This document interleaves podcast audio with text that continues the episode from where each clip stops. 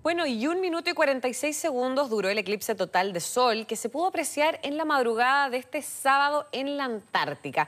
Un fenómeno muy estudiado por los expertos, obviamente, y que dejó imágenes realmente preciosas e impresionantes. Para conversar al respecto, tomamos contacto con Teresa Paneque, astrónoma y magíster también en astronomía. ¿Cómo estás, Teresa? Muy buenos días y muchas gracias por este contacto hasta ahora con Mega Noticias Alerta. ¿Cómo estás? Hola, Florencia. Muy bien, gracias. Buenos días. Buenos días. Bueno, cuéntanos, ¿cómo fue? Me imagino que, no sé si estabas en la Antártida, me imagino que no, pero ¿cómo se pudo apreciar justamente este fenómeno del eclipse, eclipse total solar? Sí, no, yo me encuentro actualmente en Alemania, así que estaba un poco lejos de la Antártica, pero de todas maneras estuve haciendo la transmisión oficial junto con el Instituto Antártico Chileno y eso nos permitió poder verlo en, en, tiempo real. Ellos estaban también supervisando y a cargo monitoreando una de las expediciones que se hizo hacia la estación de Glaciar Unión, donde se encontraban dos académicos, bueno, un equipo, la verdad, de la Universidad de Chile, junto con personas, incluyendo astrofotógrafos del instituto. Eh, por la ubicación de la estación, al estar en los polos se dificulta bastante el tema de la transmisión en vivo. Entonces, mm. lo que hicimos fue seguir la transmisión de la NASA, que también la estaban haciendo en conjunto con personas que habían ido a ver el eclipse. No hay tantas personas en la Antártica, además con los protocolos de pandemia, eh, las restricciones eran aún más fuertes, pero entre una y, el viaje, llegar para allá es bien complicado, no es como muy apto para turistas tampoco, así como el que se quiere ir el fin de semana es bien complicado. Sí, no, todas las misiones a la Antártica tienen que ser supervisadas, en este caso por el Instituto Antártico Chileno, y además hoy en día también se pide una cuarentena estricta. De hecho, la misión de las personas de la Universidad de Chile que se encontraban ahí tuvo que viajar varios días, más de una semana antes para poder instalarse, eh, y hoy en día además en la Antártica están pasando por un periodo donde tenemos casi 24 horas de luz al día. Por eso también se pudo observar el eclipse que fue a las 4 y media de la mañana, porque la verdad es que por la inclinación de la Tierra, hoy en día en los polos tenemos prácticamente 24 horas de luz continua. Claro, ahora Teresa, sabemos que se vio en plenitud este eclipse justamente en la Antártida, pero ¿se pudo ver quizás un eclipse parcial de sol en, en otros lugares del mundo? Sí, eh, bueno, desde Puerto Williams de hecho se veía una parcialidad, pero muy leve, de un 10% apenas, más o menos, y también en la parte más al sur del continente africano se pudo apreciar en parcialidad. Em, de hecho, nuevamente menciona el Instituto Antártico Chileno porque ellos hicieron toda una, una preparación, digamos, una entrega de lentes para ver los eclipses. Ya sabemos, en Chile hemos tenido dos eclipses solares totales antes, entonces yo creo que la comunidad es consciente de que el sol bajo ninguna circunstancia se puede observar a simple vista y sobre todo en un eclipse, la verdad es que si no es en el momento de totalidad, además de que es peligroso observar el sol a simple vista, no va a ser posible ver que el sol se está tapando porque la luz que emite, aun cuando una gran parte incluso esté cubierta, eh, va a, esparcirse, va a sobrepasar eh, la zona que no esté con sombra y entonces se va a ver como si estuviera normal.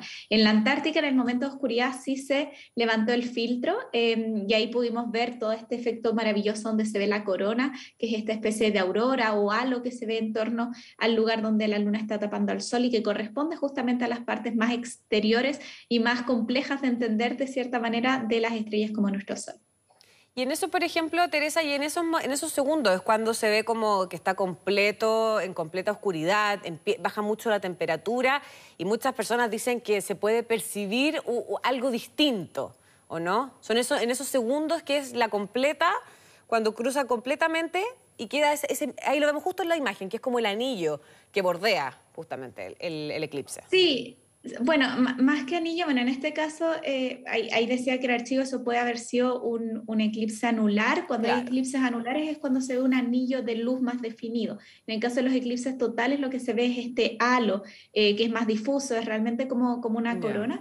Y por supuesto que eso puede causar distintas percepciones. O sea, en el fondo, los animales, la naturaleza, lo perciben como un cambio en su entorno. Eh, de hecho, hay todo un tema de cómo se comportan las abejas, los animales nocturnos, las plantas, incluso porque se va la luz del sol.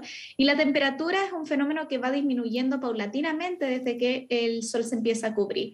Eh, así que incluso cuando no lleguemos a la totalidad, igual vamos a percibir esa disminución de temperatura. En el caso de la Antártica, en este, este año tengo entendido que lo que se midió fue un descenso de alrededor de un grado y medio en la temperatura que había en ese momento. Así que de todas maneras impacta, pero como tú decías, es solamente por unos segundos y de hecho cuando hablamos de que el eclipse tuvo una totalidad de un minuto 46, eso es si uno pudiera seguir la sombra de la luna, como por ejemplo quienes tuvieron la oportunidad de verlo desde el aire, pero en Glaciar Unión, que fue la base donde estaban los equipos de personas de Chile, em, el eclipse tuvo una duración de menos de un minuto. Entonces, la verdad es que va a depender mucho de, desde dónde uno lo esté observando, cómo lo va a ver, porque al final es donde cae la sombra de la luna. Recordemos que los eclipses se forman porque hay una alineación entre la Tierra, la luna y el Sol, de tal manera que la luna se interpone entre la Tierra y el Sol y tapa completamente a nuestra estrella. Entonces, no es un fenómeno que se pueda ver desde cualquier parte, por lo mismo, ahí lo estamos viendo en las imágenes, que la sombra que produce la luna es una sombra muy pequeña, de hecho yo diría que en esa imagen está incluso magnificada, eh, es muy pequeñita y solamente se ve en un lugar muy específico de nuestro planeta. Perfecto. Ahora, Teresa, ¿en cuántos años no se va a volver a repetir un fenómeno de estas características? Bueno, eclipses totales en distintas partes del mundo vamos a tener bastante. O por lo menos que se vea desde nuestro país. Sí, sí, sí, va a comentar en eso. El próximo, pero igual, solo para mencionarlo, el próximo a nivel global que se va a ver desde una zona considerablemente poblada, porque también vamos a tener uno antes, pero va a ser una franja muy pequeña.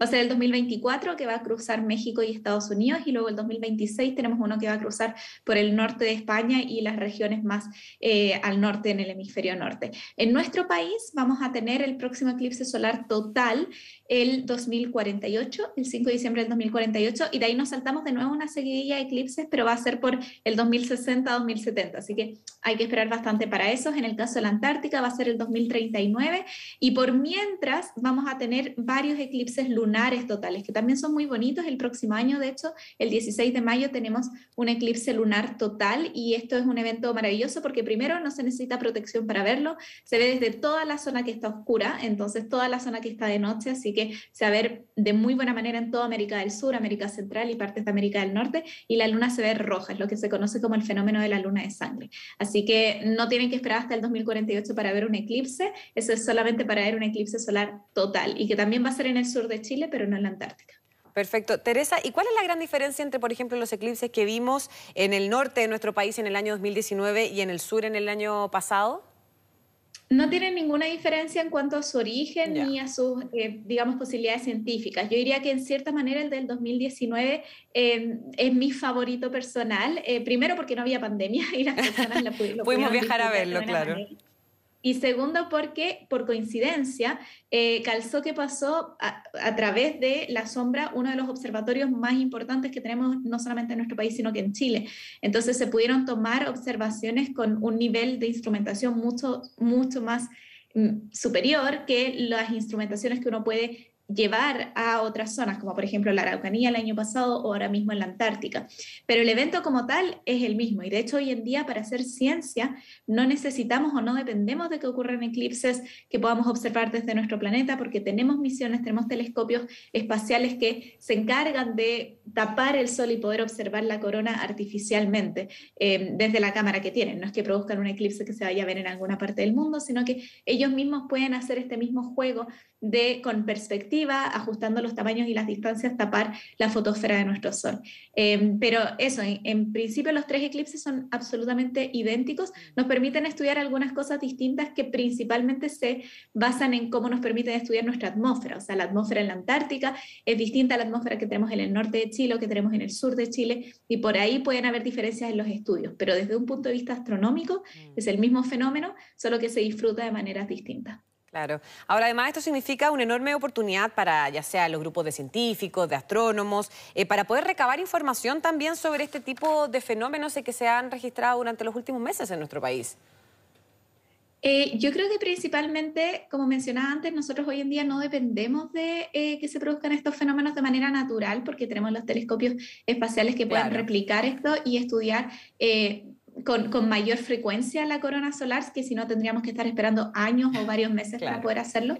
Y yo creo que esto principalmente impacta en cómo podemos acercar la astronomía y las ciencias a la comunidad. Yo creo que ahí, sobre todo los eclipses del 2019-2020, tuvieron una llegada muy fuerte a las comunidades escolares, a la sociedad en general, y eso nos ha permitido también en los últimos años poder hablar más de astronomía, poder hablar más de ciencia en medios tradicionales. O sea, el mismo hecho que hoy en día estemos hablando de esto a través de un canal de televisión nos habla de que las personas tienen un interés que ha sido escuchado y que ha sido acogido por los medios de comunicación y también por científicos y científicas que ahora estamos mucho más abocados y mucho más conscientes de la responsabilidad y la necesidad de hacer comunicación científica para poder de alguna manera aportar también con educar a la sociedad con estas cosas bonitas que hacemos y que ellos por supuesto también quieren aprender y ser parte de aquello.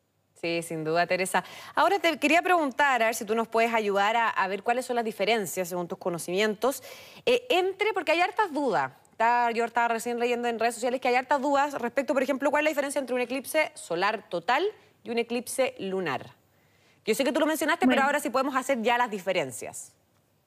La diferencia más grande es la posición de la luna. En el caso de un eclipse solar tenemos la Tierra, la luna y el Sol. La luna está al medio de tal manera que tapa la luz del Sol que se proyecta hacia el planeta Tierra. En el caso de un eclipse lunar tenemos a la luna, a la Tierra al medio y al Sol al otro lado. De tal manera que es la Tierra en esta ocasión la que le produce una sombra a la luna. ¿Y por qué? ¿Cómo es posible que el Sol le esté llegando a la Luna? Bueno, porque en los momentos de eclipse solar, como el que vimos este fin de semana, lo que tenemos es que estamos en una fase de luna nueva. Si nosotros miramos por la noche al cielo, no vamos a ver la luna, no está la luna brillante porque la luna al estar posicionada entre la Tierra y el Sol le llega la luz solar por atrás y nosotros lo que vemos es la parte oscura de la luna. Ahora, si esperamos dos semanas, la luna va a estar al otro lado porque la luna tiene un periodo de rotación en torno a la Tierra de más o menos 28 días, la Luna va a estar al otro lado y ahora la luz solar le, le va a estar llegando de frente a la Luna de tal manera que nosotros vamos a ver una Luna llena porque vamos a ver la Luna iluminada.